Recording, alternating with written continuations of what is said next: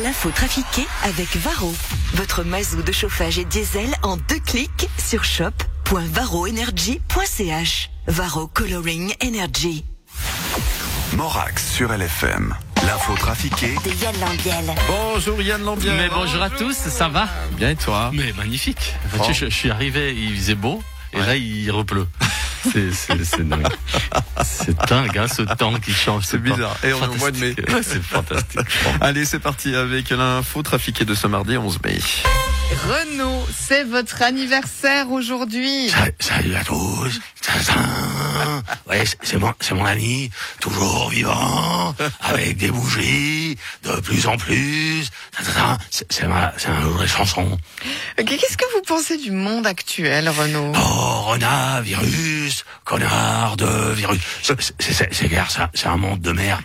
Et, et de l'évolution de la chanson Alors, alors ça, moi, moi je, je comprends plus. L'autre jour, j'ai- écouté Anita Trakin Mona. Non, Aya Nakamura. Ouais, Ada Ka- Kana Roma. Aya Nakamura.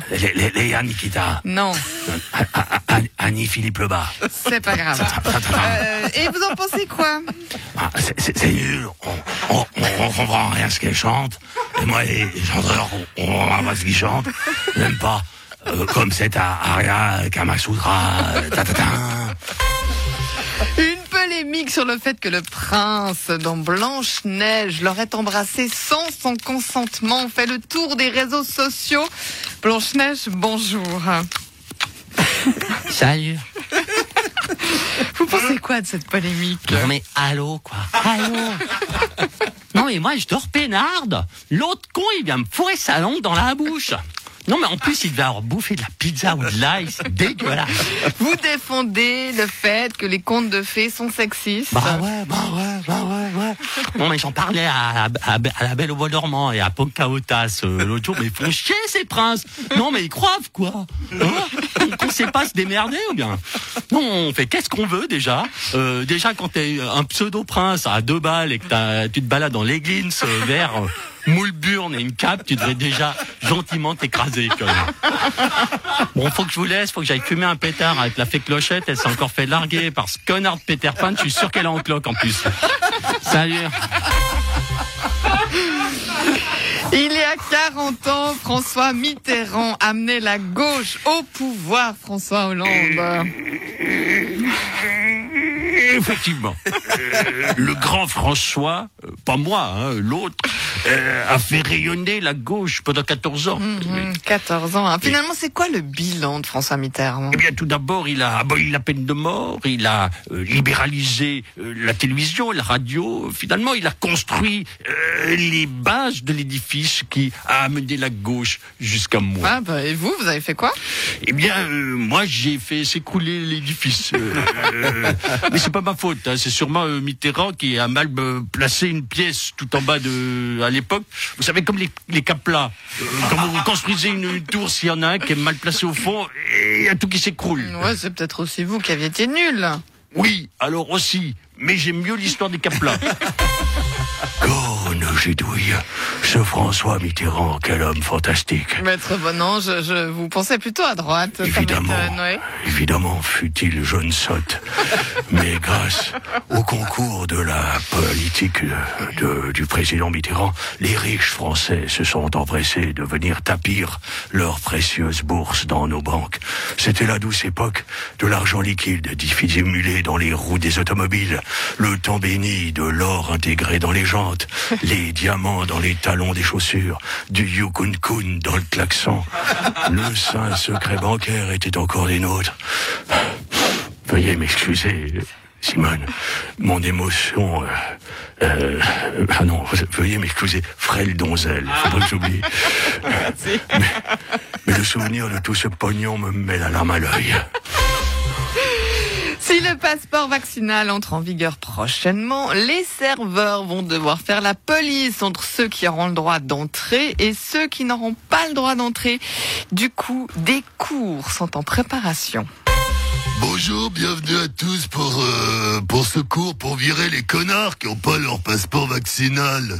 Vaccinaux. Va- va- vaccinals. À l'entrée des restos. Bon, on va faire un jeu de rôle. Vous allez euh, sortir quelqu'un qui est venu sans son passeport. Ah, ok, bon, Jean-Claude, tu commences.